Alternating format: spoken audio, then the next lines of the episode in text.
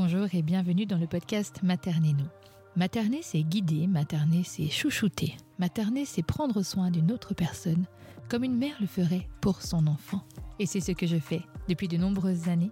J'accompagne des milliers de familles dans le monde et je murmure à leurs oreilles tout ce qu'ils doivent savoir pour que parentalité ne rime plus avec difficulté. Je suis Audrey, infirmière clinicienne en périnatalité, fondatrice de la clinique et du centre Happy Mom and Baby, mère de trois enfants, et j'ai à cœur de partager mes connaissances, mon savoir, mon expérience pour adoucir la vie des personnes que je crois. Dans ce podcast, nous allons recevoir des invités, parents ou pas, qui vont nous livrer leurs défis, leurs victoires, leurs difficultés. Nous allons échanger ensemble, transmettre, pour éveiller, pour élever, pour inspirer, parce que les difficultés des uns aident les expériences des autres. La maternité, la paternité n'ont de sens que dans leur pluralité, et c'est ensemble que nous pouvons éveiller la conscience du monde et inspirer le changement que nous voulons pour nos enfants. Alors écoutons-nous, transmettons-nous, partageons ensemble et soyons ce village qu'il faut pour élever un enfant.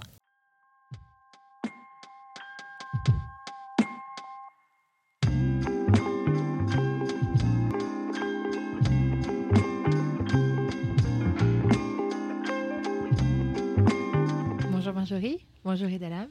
Bonjour Audrey. Bonjour Audrey. Merci d'avoir accepté du coup mon invitation, d'être venu euh, de loin ou de moins loin. Alors, je vous reçois euh, pour euh, du coup cet épisode de, de podcast. On va parler un petit peu de votre euh, parentalité, de votre parcours, votre chemin euh, dans l'accueil de, de vos deux filles. Et on va commencer avec euh, une phrase. Vous allez donner une phrase chacun qui résume votre paternité, votre maternité.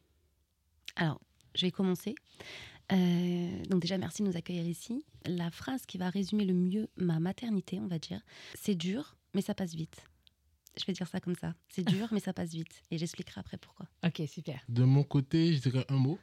Le mot, c'est apprentissage. Alors justement, euh, vous êtes parents de deux petites filles qui ont, rappelez-moi leur âge.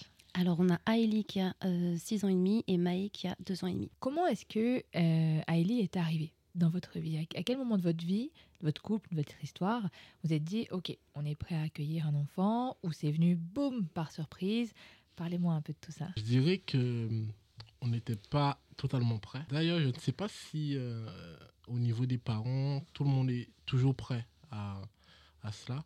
Du moins, pour ma part, je n'étais pas euh, prêt. On ne s'était pas dit, euh, on n'avait pas programmé euh, d'avoir la première. Non, je pense qu'on n'est jamais prêt de toute manière. C'est un peu le truc de se dire bon bah je serai quand je serai prête, je ferai quand je serai prête, je ferai. Et finalement, si j'avais attendu d'être prête, je pense que j'aurais pas été mère. En tout cas, pas tout de suite. En fait, je suis tombée enceinte. Donc, fait deux ans qu'on était ensemble, et je suis tombée enceinte sous contraceptif. Et je l'ai su euh, bah, quasiment à la première échographie des trois mois, en fait, euh, où on m'a annoncé que c'était une fille le premier jour de la première écho. Donc ça a été en fait euh, un choc, puisque de un, euh, je ne souhaitais pas avoir d'enfant forcément. C'était pas du tout dans mon, dans mon chemin de vie prédit, et le tien non plus. En fait, on s'était jamais dit qu'on voulait forcément des enfants après même deux ans de, de relations communes.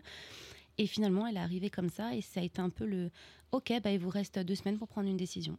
Ok. Vous la gardez ou vous la gardez pas, mais en tout cas, il, il vous reste deux semaines pour prendre une décision. Et vous, vous en avez discuté Vous avez euh, discuté Est-ce que vous êtes posé et vous êtes dit, OK, est-ce qu'on la garde Est-ce qu'on la garde pas? Quelles sont les questions que vous êtes posées au final? Énormément de questions.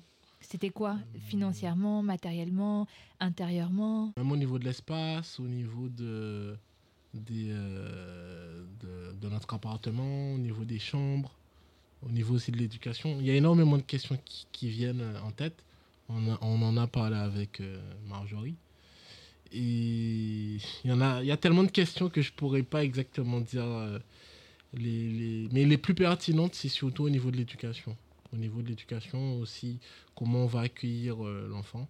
Mhm. Euh, pour l'accueillir correctement, en fait, dans les meilleures conditions. Mais au départ, c'est vrai qu'on s'est quand même posé la question de savoir. euh, moi, j'avais plus le sentiment bah, de me dire oh là, je suis enceinte, je sais, je, je vois déjà, euh, je m'y attendais pas. euh, Est-ce que je suis faite pour ça Est-ce que je vais, je vais vouloir? Mais d'un côté, je me disais j'ai 27 ans, on est ensemble depuis deux ans. euh, financièrement, c'était, on travaillait tous les deux, donc on n'avait quand même pas ce côté. cette crainte-là déjà qui peut être chez, certains, chez, certains, chez certains parents. Mais, mais c'est plutôt de se dire est-ce qu'on va faire un enfant? Parce que en- finalement, c'est c'est une décision d'une vie entière. Donc, c'est pas une décision à prendre à la légère, mais je pense qu'on a réussi à, à bien en discuter et à se poser, à se dire bon, euh, écoute, elle est là, qu'est-ce qu'on fait? Finalement, du coup, on, garde cet enfant, on l'accueille comme, comme elle est venue, et ça a été après la, la meilleure décision de notre vie, je pense. Et oui, accueillir un nouvel enfant dans une vie peut s'avérer parfois être une belle ou une moins belle surprise. Alors la question se pose souvent, est-ce qu'on garde ou on garde pas l'enfant? Et puis on se demande aussi comment est-ce possible de tomber enceinte sous pilule? Eh bien oui, la pilule n'est pas infaillible, surtout si vous êtes fumeur, si vous ne la prenez pas euh, régulière. Il est parfois possible qu'elle vous réserve cette surprise-là. Alors comment on fait quand un bébé vient chambouler notre vie? Comment on vit alors euh, dans la tête d'un papa? Parce que souvent, euh, quand on se pose ces questions, garde l'enfant, tu sais, on met souvent ça sur le compte de la mère. C'est tu, tu gardes, tu gardes pas, mais au final, c'est une décision commune.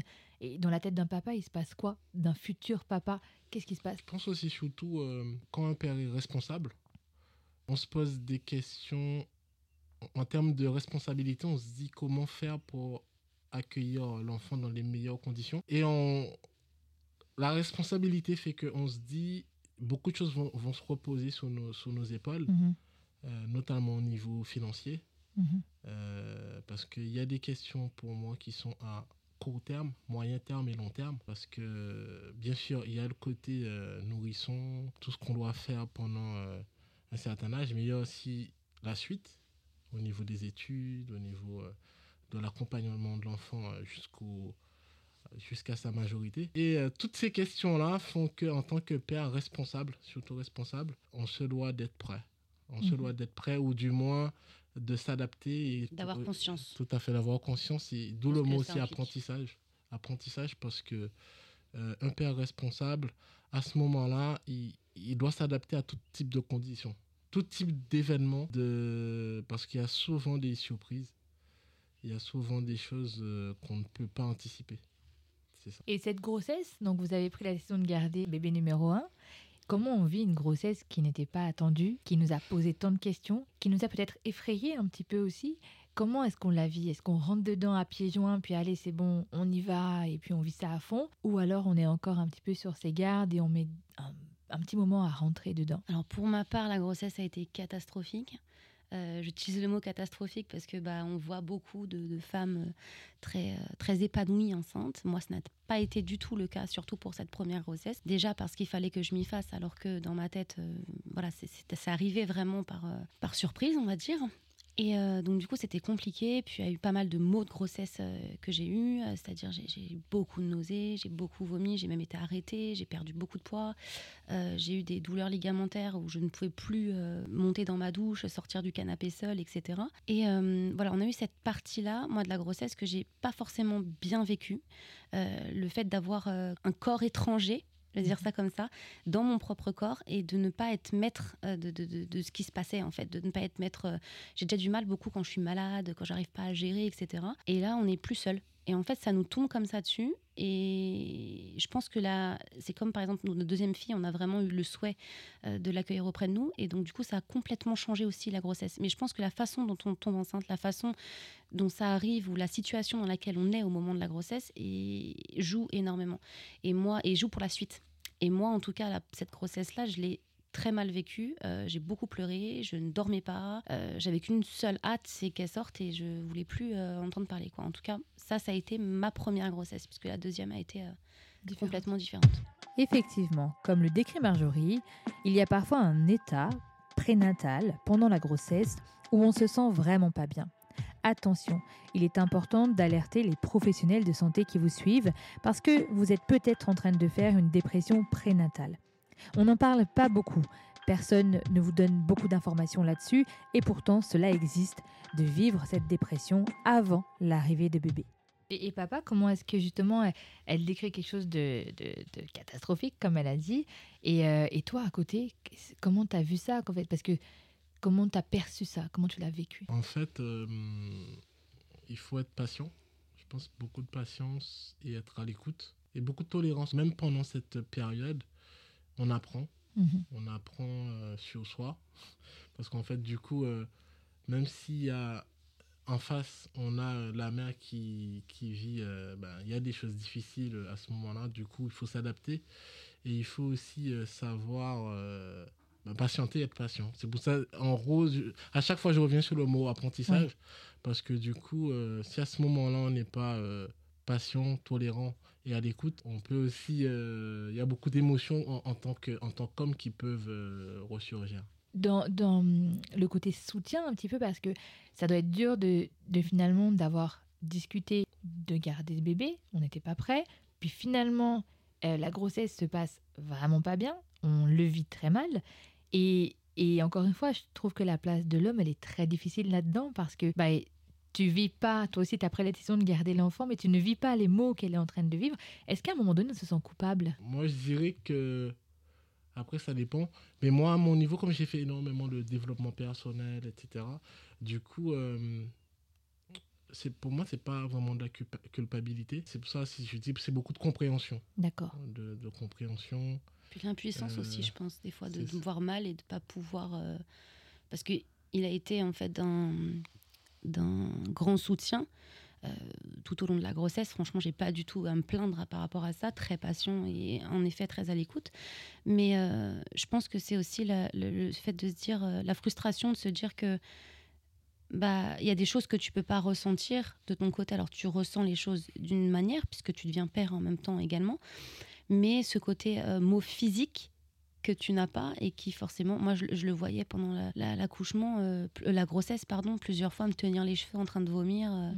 après manger, tellement j'étais pas bien. Enfin, des, des, choses où il s'impliquait dedans, mais finalement un peu impuissant de se dire que, ok, je donne ce que je peux pour pouvoir l'aider, mais je peux pas prendre sa place en fait. Je pense que c'est ça. Tu me diras si je me trompe, mais je pense que c'est ça. La permission, le fait de permettre l'acceptation, parce qu'il y a des choses qu'on peut euh, changer et des choses qu'on peut accepter. Donc, euh, d'où le mot permission. Ça aussi, c'est pour moi, il faut travailler ça en tant que papa, travailler euh, ce côté-là, être plus permissif, on va dire. C'est une mauvaise période à passer, on la soutient, on est là pour ça, puis on attend que ça passe, parce que de toute façon, il y a, y a, une finalité. Après, pour moi, mauvaise période, entre guillemets, Mhm. Parce que si on le prend vraiment, d'où le mot apprentissage, si on le prend comme un apprentissage, on grandit. Du coup, ben, la deuxième, ça s'est passé autrement.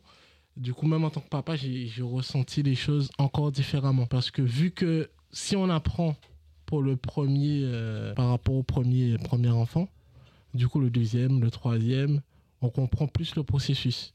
Parce qu'on est dans cet état d'esprit d'apprendre. Donc, vraiment, l'idée, c'est de se dire, OK, quoi qu'il arrive, je vais apprendre quelque chose. Tout à fait. Et même dans la difficulté, dans l'adversité, j'apprends Et d'ailleurs, c'est dans l'adversité qu'on apprend le plus. C'est qu'on a pris l'habitude de marcher déséquilibré qu'on devient le plus équilibré.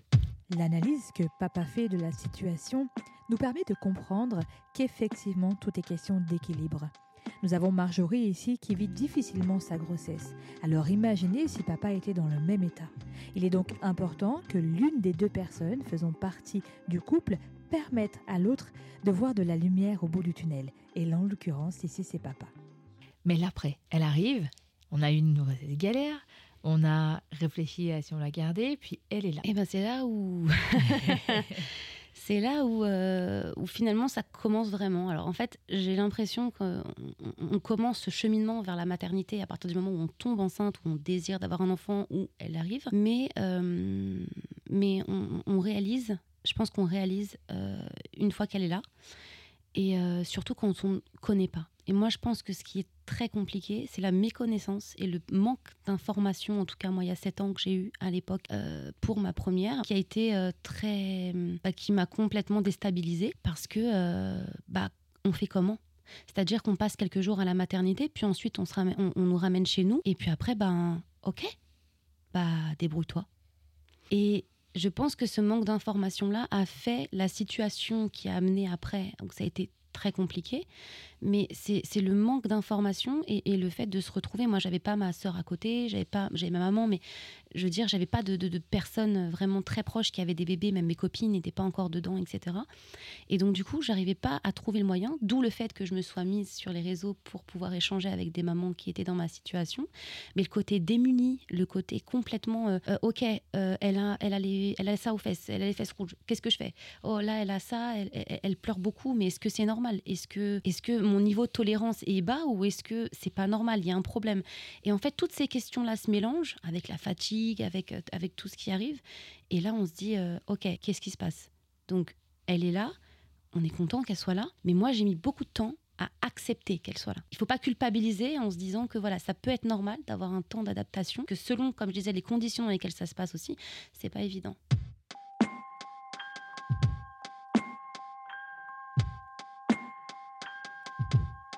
T'as mis du temps aussi ou tout de suite t'es rentré en connexion avec elle? Pour la première, en fait, j'ai mis, j'ai mis du temps. Euh, parce qu'en vrai, on a, comme disait Marjorie, on a dû tout apprendre. Mhm.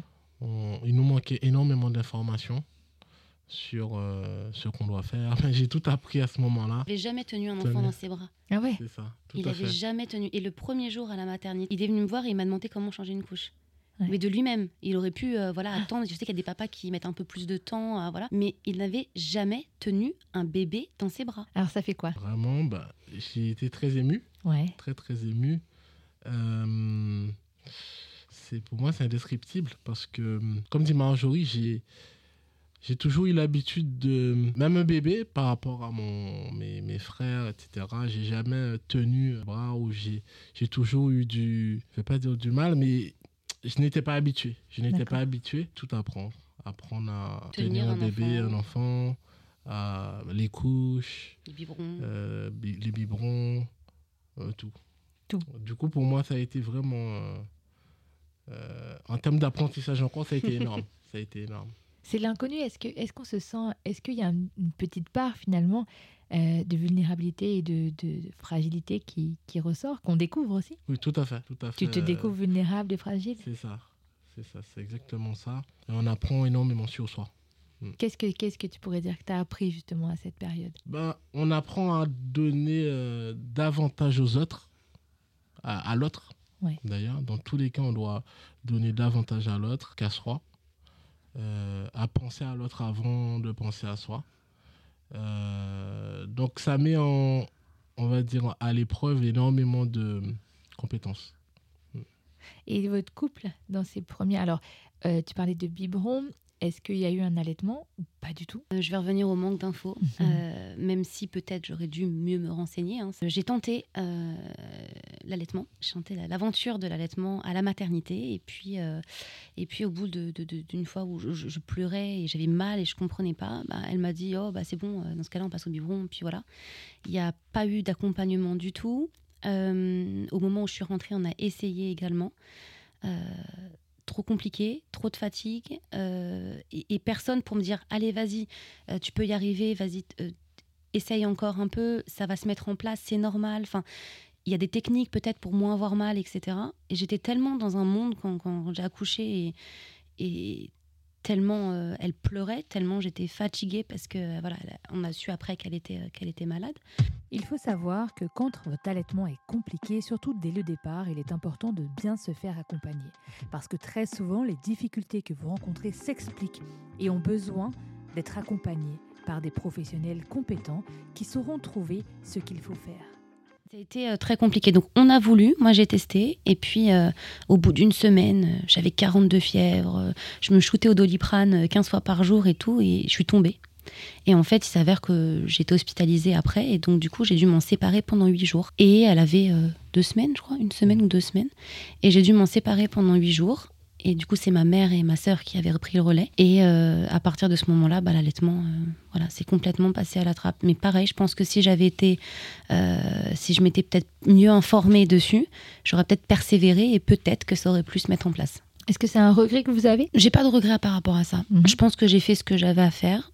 J'ai donné, j'ai essayé, j'ai tenté. Et pour la deuxième, par exemple, je n'ai pas du tout essayé. Voilà, c'était un, c'était un choix après de, de notre part. Moi, je respecte incroyablement les mères qui allaitent et, euh, et celles qui n'allaitent pas également. Je pense qu'à partir du moment où on est en accord avec son propre choix, on n'a pas de regret à avoir. Exactement. Moi, j'ai essayé de le faire. Ça n'a ça ne m'a pas convenu, ni à elle qui ne mangeait pas bien, qui ne tirait pas bien, qui criait, qui était pas bien, ni à moi qui avait de fortes douleurs, qui n'arrivait pas à gérer. Et, euh, et je pense que ça mettait un stress supplémentaire et une pression supplémentaire. Je pense que c'est une expérience peut-être qui ne me convenait pas à moi. J'ai donné de l'amour euh, autant qu'une maman qui peut allaiter, et tout en donnant le biberon. Et j'ai toujours été en accord avec ça. Il n'y a pas jamais eu de il n'y a jamais eu de problème avec ça. Et puis j'ai un rapport aussi, et ça c'est important aussi de le dire parce que peut-être qu'il y a des personnes qui ça arrive, avec la poitrine. euh, ayant eu une tuméroctomie et Mhm. euh, ayant des antécédents à ce niveau-là, des opérations. Du coup, j'ai un rapport avec ça qui est peut-être euh, qui m'a créé peut-être un blocage et qui a fait que du coup je n'ai pas souhaité continuer. Mais je pense que j'aurais peut-être aimé essayer de tirer mon lait pour donner euh, à la deuxième. Tu as été hospitalisé huit jours? Oui. Qu'est-ce que papa est trouvé tout seul avec Aélie T'étais tout seul avec elle? Oui, il y, a- il y a aussi la mère de Marjorie qui nous a aidés, vu que Mhm. mes parents sont, sont aux Antilles. La mère de Marjorie, on a pu surmonter ce, ce moment difficile. Parce qu'il faut dire aussi qu'il il avait repris un nouveau travail, qu'il bossait euh, des horaires euh, incroyables et que lui, il venait à mon chevet à l'hôpital puisque j'étais en soins intensifs et que je ne pouvais pas me lever, je ne pouvais pas aller manger seule, je ne pouvais pas me faire ma toilette seule et que c'est lui, pendant toutes ces pauses, qui venait euh, avec moi. Et puis, il avait jamais tenu un enfant dans ses bras. Au bout d'une semaine, on lui laisse un nouveau-né. Ouais. Du coup, c'est ma mère et ma sœur qui euh, voilà, ont fait la passerelle entre les deux pour pouvoir lui donner un coup de main à ce moment-là. Tes parents sont aux Antilles. Euh, Esalam, comment on devient papa quand ses parents ne sont pas présents C'est pas évident. Ouais. C'est pas évident. Du coup, ma mère est venue quelques mois après. C'est Mhm. ça, elle est venue quelques mois après. Mais en tout, c'est pas évident. Parce qu'on doit tout, euh, tout apprendre sur le terrain, on va dire, seul. Et avec euh, les informations qu'on a. Tout, euh, même mes parents aussi, c'est pas évident pour eux euh, à distance. Mamie se sentait impuissante aussi. hein. Elle, elle nous a envoyé euh, les cousines, elle appelait tout le monde pour, euh, pour venir. Elle était d'un grand soutien, en fait, malgré qu'elle soit là-bas, elle a été d'un grand soutien aussi, ça c'est important de le dire. Euh, on a eu très peu de personnes Mm. qui ont été là. Et ses parents et mes parents en font partie, Mm. en fait. Et d'ailleurs aussi, on a une de mes cousines aussi qui nous a beaucoup, beaucoup aidé. Ben, L'idée est venue de ma mère d'ailleurs, Ouais.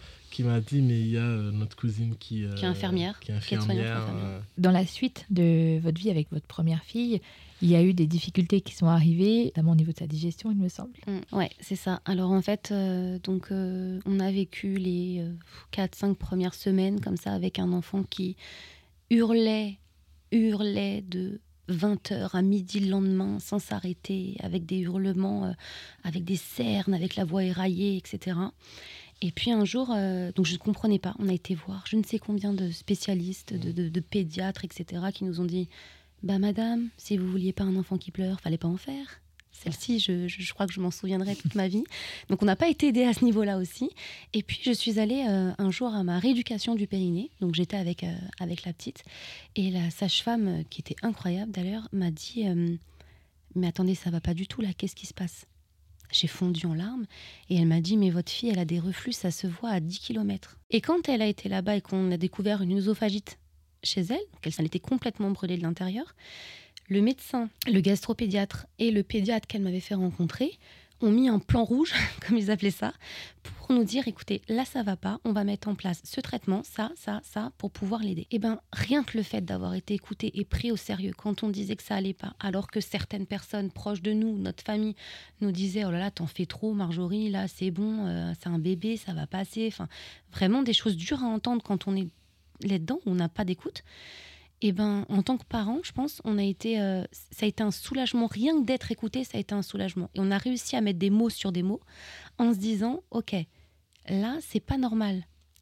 Ok, un bébé, ça va pleurer. Ok, il va y avoir des, des petites euh, difficultés. euh, voilà, ça peut être le, le sommeil, ça peut être voilà, mais il y a toujours une cause à ça.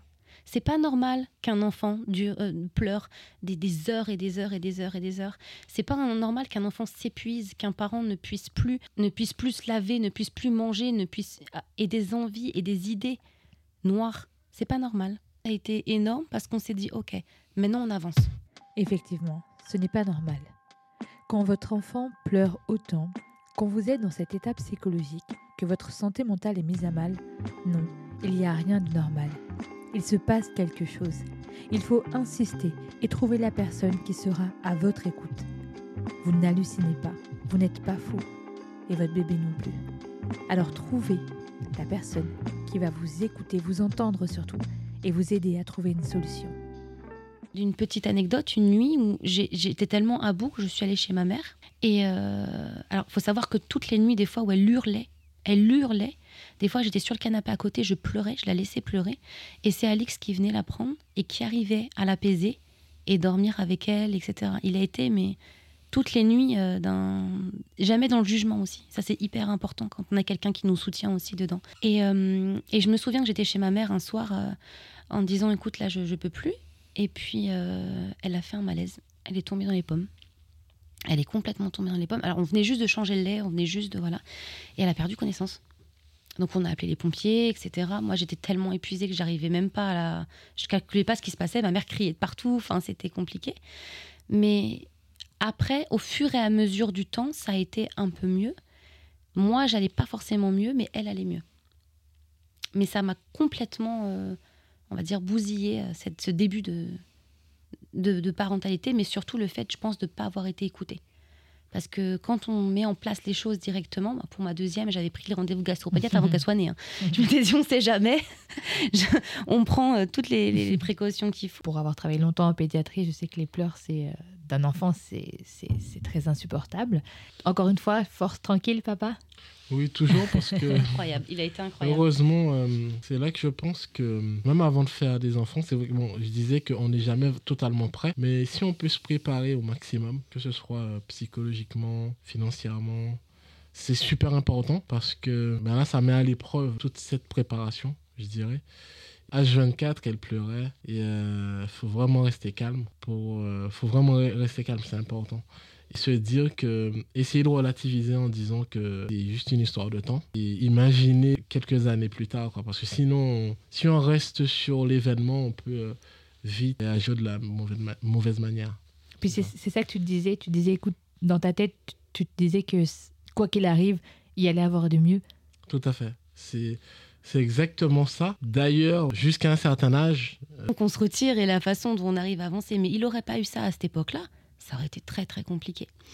Et pour répondre au, couple dans tout ça, je pense que on met ce couple, en tout cas pour ma part en parenthèse, euh, un peu involontairement, mais je pense que c'est un- une parenthèse. Je dis pas que c'est une pause, je dis pas que c'est voilà, mais je pense que ça, euh, voilà, il faut, faut, faut se dire que ok, il y a une période d'adaptation. On est, on passe de deux où on n'a que nous à penser à trois, et, euh, et c'est une période d'adaptation où voilà, on ne s'oublie pas. Une parenthèse dans, dans, dans, notre couple, dans notre vie de couple, en disant ok, pour l'instant on a des choses euh, plus importantes à gérer. et, voilà, moi je l'ai senti comme ça. selon moi, c'est comme dans tout, c'est un processus. Euh, c'est un processus où, en fait, il faut savoir que n'importe quelle victoire, en fait, au final, il y a un- ce qu'on appelle ben, la gratification différente. On est obligé à un moment donné de faire des sacrifices. C'est comme un sportif de haut niveau. Il doit s'entraîner. Peut-être à ce moment-là, on peut le voir comme de la douleur. Mais au final, le résultat, euh, c'est le résultat final qui, qui, qui paye. Et bien évidemment, comme le dit Alix, vous passez de 2 à 3, de 3 à 4 parfois, et de 4 à 5, selon l'enfant que vous accueillez dans votre vie. Et effectivement, ce n'est pas une course. Il faut une période d'adaptation. Vous continuez d'écrire votre histoire, et ce n'est pas facile. Parce que vous allez devoir apprendre à vous connaître, vous allez parfois devoir apprendre à vous découvrir, vous redécouvrir, avec un rôle nouveau dans votre vie, celui de parent. Parfois, c'est difficile, parfois c'est surprenant. Alors laissez-vous du temps.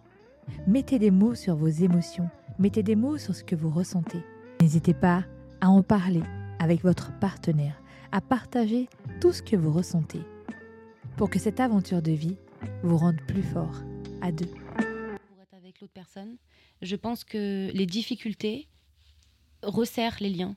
Et je Mhm. pense que quand on est en difficulté et qu'on arrive à s'en sortir et qu'on arrive à être patient et, et à comprendre, finalement, on n'en sort que grandi et encore plus fort. Oui, parce que vous avez quand même, euh, euh, si on regarde, Moi, je trouve que ça nous a rapprochés parce que je le voyais sous une forme, mon copain, je le Ouais. voyais sous forme artiste, je le voyais sous, sous, sous plein d'autres formes, mais pas comme père. Et finalement, je trouve que la maternité ou la paternité va nous ouvrir à des choses intimes, à nous, nous, nous, nous faire comme un, comme un petit chou, nous faire effeuiller en fait au fur et à mesure. Et, et c'est comme ça qu'on on arrive à vraiment voir la, la personnalité de la personne, tout donner à son enfant, qui va le faire passer en priorité, sans s'oublier, mais qui va en tout cas euh, euh, vraiment euh, faire les choses pour que, pour que pour le bien-être de son enfant. Et vraiment, bah ça, pour mon bien-être ou pour son bien-être, il a toujours tout fait. Euh, pour, pour, mettre les choses en, place. Et je trouve que du coup, quand on trouve ce partenaire-là, qui est un partenaire, pour moi, c'est vraiment la, parentalité, c'est vraiment de la, un partenaire à, deux. On est là et on, peu importe qu'on soit homme, femme ou autre, c'est quand on accueille un enfant, c'est vraiment cette parent, cette, cette, euh, et moi, en tout cas, personnellement, ça nous a, moi, ça m'a rapproché parce que j'ai vu chez lui quelque chose qui me plaisait, que je ne connaissais pas, une, de la douceur que j'avais pas, qu'on ça fait encore plus tomber amoureuse, quoi. En tout cas, de mon côté. C'est beau. On en entend un peu plus de toi là. Allez hop. Du coup, oui, dans les, dans les difficultés, c'est clair que ça ne peut que euh, permettre de, hum, d'être plus soudé. Plus, euh, Elle a très bien euh, résumé le, le- Elle a bien résumé, très bien résumé. Je pense qu'effectivement, euh, tout ce qu'on a vécu nous a permis d'être euh, plus proches, de, se découvrir dans d'autres euh, aspects d'autres.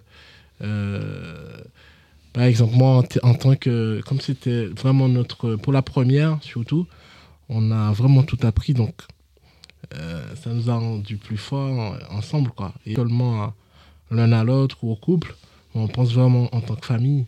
C'est un partenaire. On peut le voir aussi comme une équipe. Oui.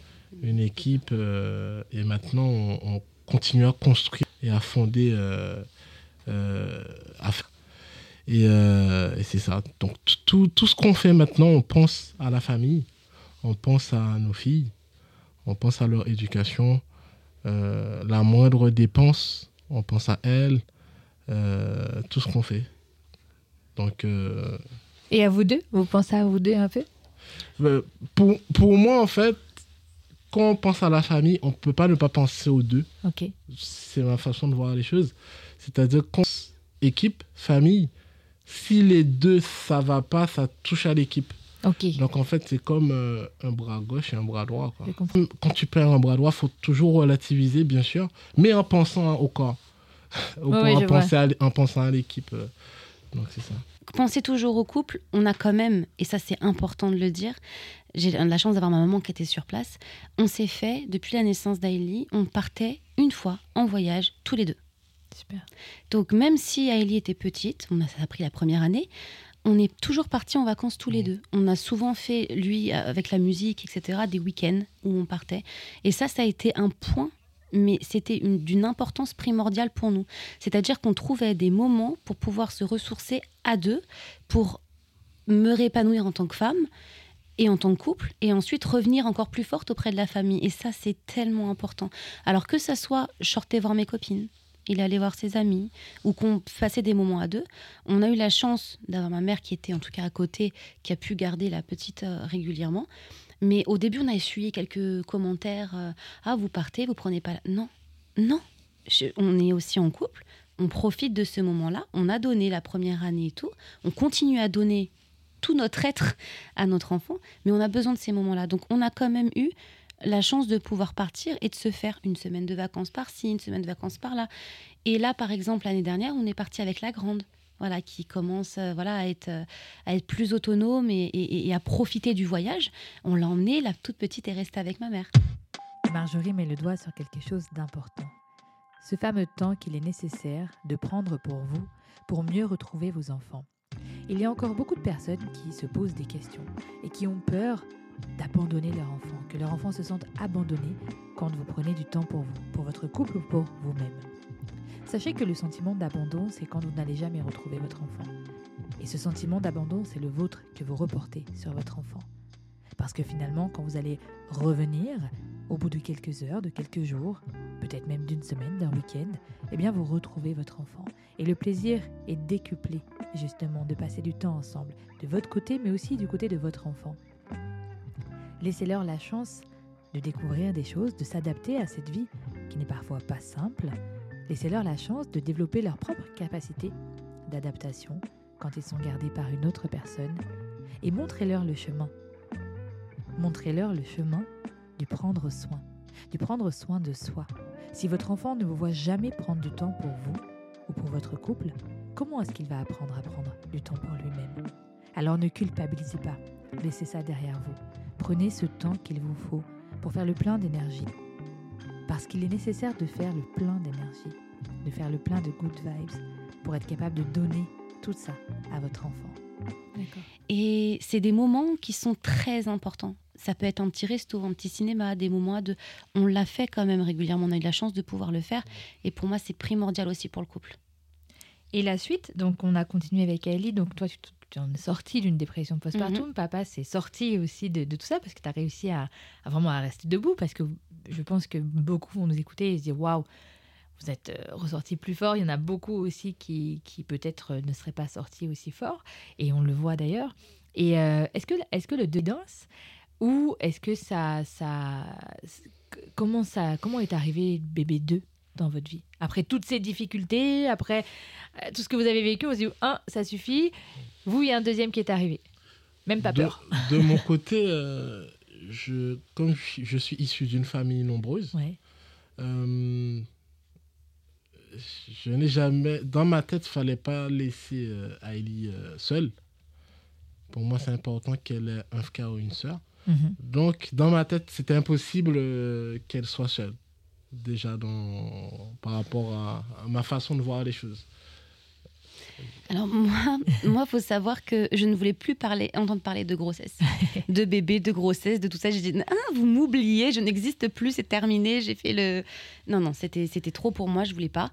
Et puis euh, Ailey est rentrée à l'école et puis là j'ai j'ai rencontré un papa devant l'école avec sa femme enceinte et je lui ai dit écoutez j'ai un lien transat, un truc ça vous intéresse, hop il est venu, il a tout pris. Une semaine après, j'ai dit à Alix si on veut euh, faire un autre enfant, je sais pas pourquoi, mais je ne voyais pas ma fille seule. Mhm. En fait, j'ai une sœur aussi, j'ai un frère aussi, et je pense que, pareil, je concevais pas le fait qu'elle grandisse seule. En tout cas, pour nous, c'était important. Et là, je me suis dit, écoute, ok, on, on est passé par le pire, enfin, pas par le pire parce qu'il y a des choses qui sont encore plus, euh, plus graves, mais on est passé par une étape qui était compliquée. On sait ce que c'est, on sait à quoi s'attendre. Si on fait un deuxième, c'est maintenant. je lui ai dit, c'est maintenant ou jamais, parce que là, je me relance pas après dans, dans tout ça. Finalement, on a eu beaucoup de chance parce que nous, on en a discuté, on a dit OK. Et je suis tombée enceinte 15 jours après. quoi. Donc ça a été. euh, Donc le fait de t'être séparé finalement des affaires d'Aélie, t'as pu prendre conscience de ah non, J'ai l'impression. voilà, il faut il y a un vide à combler, c'est pas possible. J'ai l'impression que je- quand je les ai vendues, toutes les affaires, je me suis dit, ça y est, c'est terminé. Genre, euh, le côté bébé, machin et tout, c'est fini. Et puis finalement, en regardant Ellie, on s'est dit, écoute, si on veut en refaire un, euh, si on, on veut donner un frère ou une sœur Mhm. à Ellie, c'est maintenant parce que je me voyais pas repartir dans un truc comme ça. Et à la limite, maintenant, on était armés. J'étais Oui. beaucoup mieux armée. Mhm. Il y avait, euh, bah, du coup, Audrey, qui justement nous a aidés avec cette période qui était très difficile avec Aélie. Donc je savais que j'avais une ressource incroyable dans ton contenu et dans ce que tu proposais. Et on avait, j'avais pris rendez-vous chez le gastropédiatre, je savais quoi faire en tant que reflux, je savais les identifier, je savais que c'était pas normal à tel moment, etc. Et je savais comment ça évoluait aussi. Du coup, d'avoir cette perspective dedans, on s'est dit, bon, ça peut pas être pire. Ouais, vraiment. On s'est dit, voilà. Et finalement, c'était ça, la maternité. Le désir d'avoir un enfant, la grossesse qui a été, alors, compliquée toujours, mais parce qu'on était en confinement. Donc, j'ai passé mon- ma grossesse confinée à ne pas pouvoir préparer les affaires de bébé, à ne pas savoir s'il allait pouvoir. euh, il n'a pas pu faire d'échographie avec moi, ne pas savoir s'il allait pouvoir euh, euh, assister à l'accouchement, etc. Donc, c'était d'autres doutes. Mais c'est passé finger in the nose, franchement. Deuxième enfant, facile, on savait quoi utiliser comme produit, quoi machin. Euh, tout a été fluide. Ça a été beaucoup plus fluide. Et finalement, elle nous a fait un peu des reflux. Elle a été sous lait spécialisé dès le début. Mais on n'a pas laissé faire. Moi, je suis sortie de la maternité, j'ai demandé ce lait-là. Elle m'a dit non, non, non, faut aller voir. J'ai dit ok, je vais à la pharmacie, je le paye. Je dis je veux ça. Et mon médecin m'a suivi. Et finalement, je savais ce que je voulais. Je savais ce que je ne voulais pas aussi. Ayant eu euh, un accouchement compliqué dans des circonstances avec des personnes qui n'étaient pas forcément très bienveillantes, je savais ce qu'il fallait dire. Personnes qui nous écoutent et qui ont peut-être vécu une, problématique similaire, euh, le deuxième enfant, ça peut être complètement différent. Et j'ai vraiment vécu ma maternité, mais j'étais heureuse. J'étais bien. Enfin, je veux dire, on a vécu un, un moment euh, serein. Et à l'heure actuelle, je suis toujours sereine. Comme, comme un peu quand, tu, quand vous racontez un petit peu ce deuxième enfant, c'est un peu venu réparer euh, votre premier vécu finalement. Euh, dans le, il y a eu le premier vécu un peu catastrophique, je reprends tes mots. Euh, et puis la deuxième, en fait, on s'est séparé et finalement, bah, c'est venu un petit peu presque effacer le mauvais euh, vécu, le vécu difficile, et puis faire, ok, c'est pas si pire finalement si on est prêt. Il y a, il y a, une, il y a deux choses pour terminer. on va, parce que je vais rebondir sur euh, Alix, tu disais, euh, dans ma perception, dans ma, culture, euh, avoir un enfant seul, euh, c'était pas, c'était quelque chose de compliqué pour toi. Donc, tu as une culture qui est différente, une représentation des choses différentes. Est-ce que c'est difficile, justement, de, de, de, construire une famille avec une personne qui a des représentations et des influences culturelles différentes? Est-ce que ajouter à votre couple supplémentaire? À la culture de l'autre à la façon de voir euh, les choses de l'autre aussi. De... Parce qu'effectivement, euh, juste par exemple aux Antilles, mhm. il y a au niveau de. Il fait la température. Déjà, rien que la température, moi j'ai pu à mettre de. donc rien que ça, en fait, il y a des choses qui font que au niveau de l'éducation, euh, on est souvent enfermé. C'est-à-dire que même t'as ton enfant, tu peux aller par exemple à la plage ou etc. Toute ta famille qui garde tout le temps. Et toute la famille là-bas. Enfin, là-bas, t'as pas de système une cousine, une tante.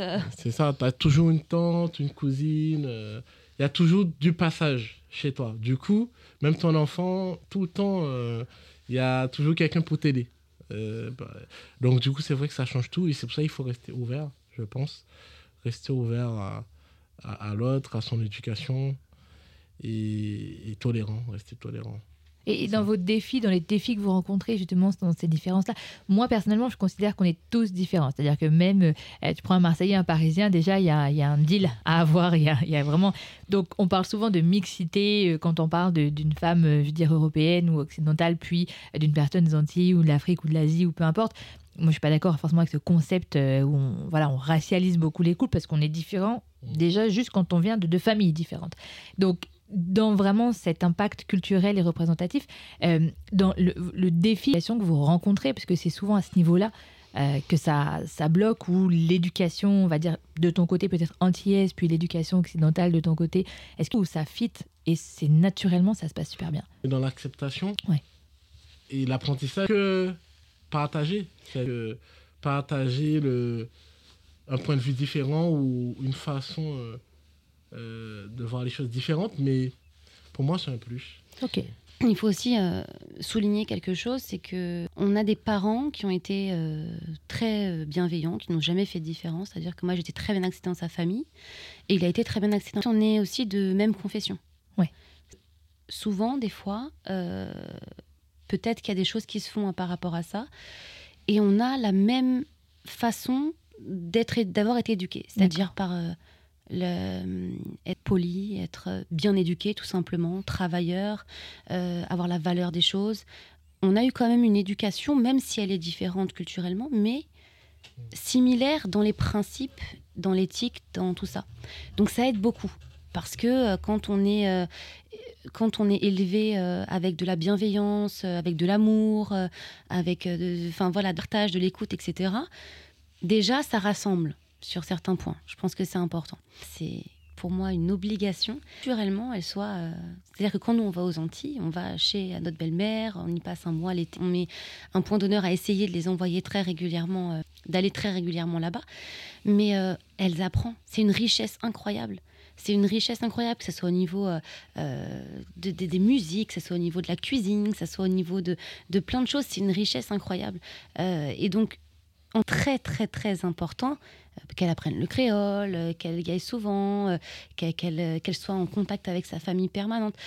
À Ellie, on, sent, parce qu'on parle d'Aélie parce qu'elle est plus grande, on voit pas, en tout cas moi je vois pas cette différence-là. C'est-à-dire qu'elle s'adapte vraiment et elle est ouverte. Parents qui pourraient dire peut-être moi je veux pas que tu j'ai pas envie que.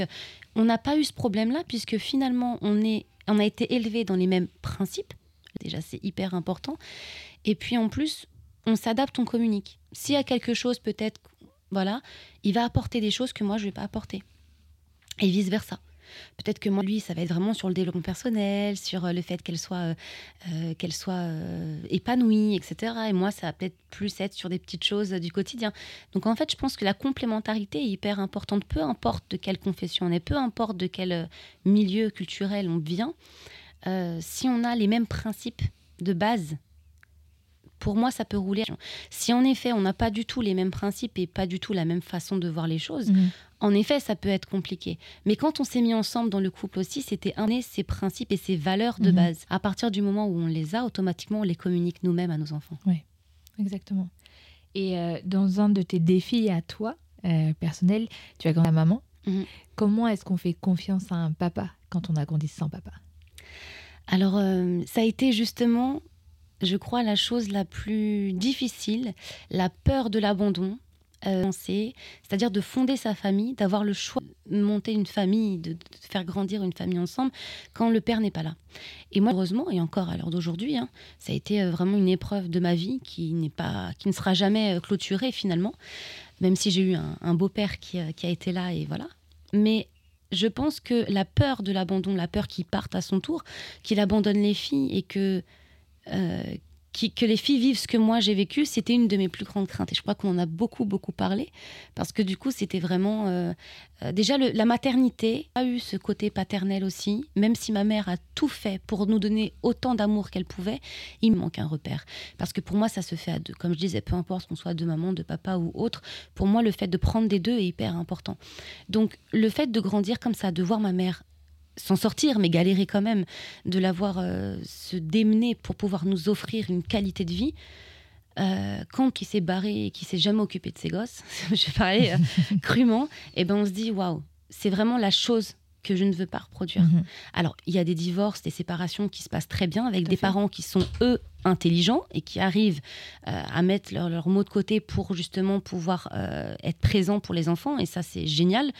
Mais il y a tellement de mamans ou papas, parce que j'ai aussi des amis où c'est la maman qui, qui est partie. Mhm. Euh, et je pense que c'est très important. Moi, j'en ai beaucoup souffert, j'en souffre encore étant petite. Et là, j'ai, je pense que j'ai quelque chose que je n'ai pas encore clôturé à ce niveau-là. Mais du coup, cette peur de l'abandon, peut-être avec lui, peut être un peu euh, euh, oppressant pour lui aussi, de se dire euh, peut-être que j'en demande beaucoup, peut-être que Mhm. voilà, parce que moi je l'ai pas eu. Moi, mon père m'a pas lu d'histoire. Mhm. Euh, mon père m'a pas changé ma couche. mon père s'est pas occupé de mes devoirs. Euh, voilà, Alix fait tout. Il emmène les enfants à l'école, il les change, il, il- fait tout ce qu'il faut. Il, il lit des histoires le soir. Il est présent pour ses filles. Et je pense que déjà j'aurais pas souhaité en refaire un autre enfant si j'avais pas vu comment il était. Mhm, mhm. Et je me dis que quoi qu'il arrive, il sera là. Et c'est très dur de faire confiance parce que on a été blessé, on a été trahi, peut-être même par d'autres hommes, peut-être même par euh, voilà. Mais du coup, on a cette peur de l'abandon en se disant, écoute, moi, je me suis sentie abandonnée, j'avais rien fait, et Ouais. pourtant, on n'a plus voulu de moi. Mhm, mhm. On a dit au divorce, non, non, prends la garde, j'en veux pas. Enfin, c'est très dur en fait à encaisser. Et donc du coup, bah peut-être que c'est une charge supplémentaire sur ses épaules, alors que lui, il y est pour rien Mhm, finalement en se disant euh, Waouh, elle a ce, ce- elle a cette, ce ressenti, elle a peur, mais moi j'y suis pour rien en fait Ouais. finalement. Pourquoi tu mets tout ça sur les épaules? Mais c'est inconsciemment, c'est comme ça. La, la place détruite de ma façon de voir euh, les choses et de grandir. Et donc du coup, bah voilà, c'est important de. Mais en effet, c'est une très bonne question puisque ça joue beaucoup. Ça a joué sur ma grossesse. Ouais. De pas savoir, de, de pas qu'ils prennent de nouvelles quand j'étais enceinte, Mhm. des petites filles, de pas. Ça a été très très compliqué. Super. Merci en tout cas pour euh, votre témoignage. Bravo. Moi, c'est le mot qui me vient, c'est bravo. J'ai vraiment aimé vous écouter. Il y a des choses que j'ai apprises parce que je ne savais pas tout non plus. Et euh, moi, ce qui, me vient, c'est vraiment bah, la force en fait, la force que vous avez eue, la résilience. Euh, vraiment, ce, je vois Alix là comme la force tranquille, vraiment qui a tout. Euh, T'en as pris beaucoup sur les épaules quand même, beaucoup sur les épaules. Et finalement, bah, t'es- vous êtes encore là tous les deux. Comme elle disait, le fait d'avoir pas cette représentation masculine de son côté, ça a forcément rajouté encore plus de pression sur tes épaules. Alors bravo, du coup, bravo d'être là, bravo d'avoir ces deux filles, d'avoir les, les deux Maë et Aélie qui sont pétillantes. Enfin, moi, pour les avoir rencontrées, elles sont, elles sont pétillantes à votre image et être fière de, de vous et du message que vous passez aujourd'hui. J'espère que beaucoup vont nous écouter et vont retenir quelque chose de positif, euh, une espèce d'espoir, une espèce de, de petite lumière. Des fois, quand on, on vit des choses difficiles, on ne voit pas la lumière. Ben, je pense que là, aujourd'hui, vous avez été la lumière. Alors, merci pour cette lumière. Merci. Merci à toi, surtout que c'est super important que les parents qui écoutent sachent que euh, c'est normal.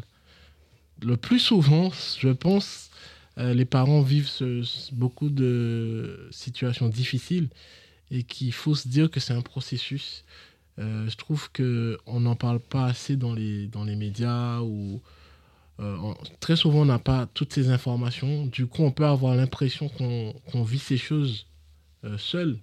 Mais alors que beaucoup de parents euh, vivent ces choses et en observant, en analysant, en regardant, je vois, juste en regardant, même euh, quand je vais à la crèche ou, ou déposer euh, des filles à l'école, je vois des parents qui vivent des choses Mhm.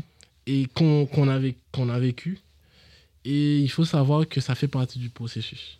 Puis ne pas hésiter à, à en parler À en parler. et à écouter aussi. Parce qu'au final, je pense que c'est c'est ce qu'on a envie de faire avec ce podcast, c'est offrir une, une opportunité d'écouter des histoires qui nous ressemblent, qui sont communes finalement, mais dont on ne parle pas. On parle choses, des histoires sensationnelles, des choses euh, genre euh, cinématographiques à la limite, quoi, tu vois.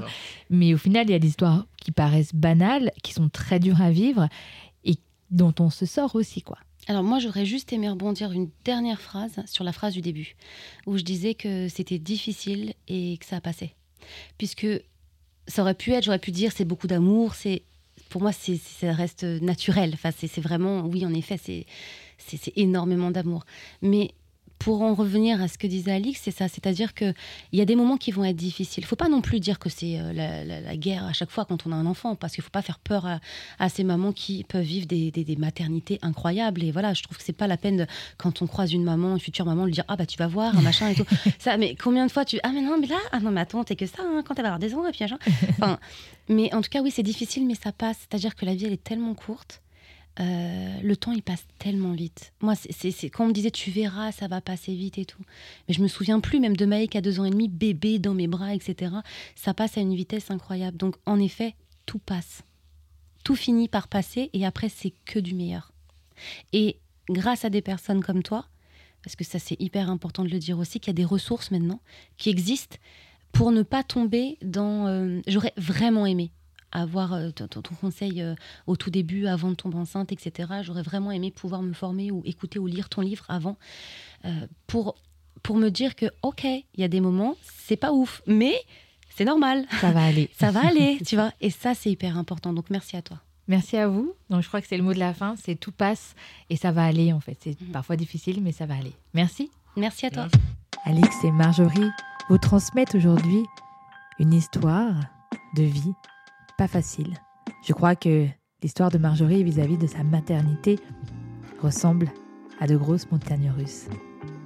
Cela ne doit pas être facile d'accueillir un enfant quand on ne l'attend pas, de vivre une grossesse difficile, de tomber dans une dépression postpartum, avec un papa à côté qui a toujours été là, debout avec elle.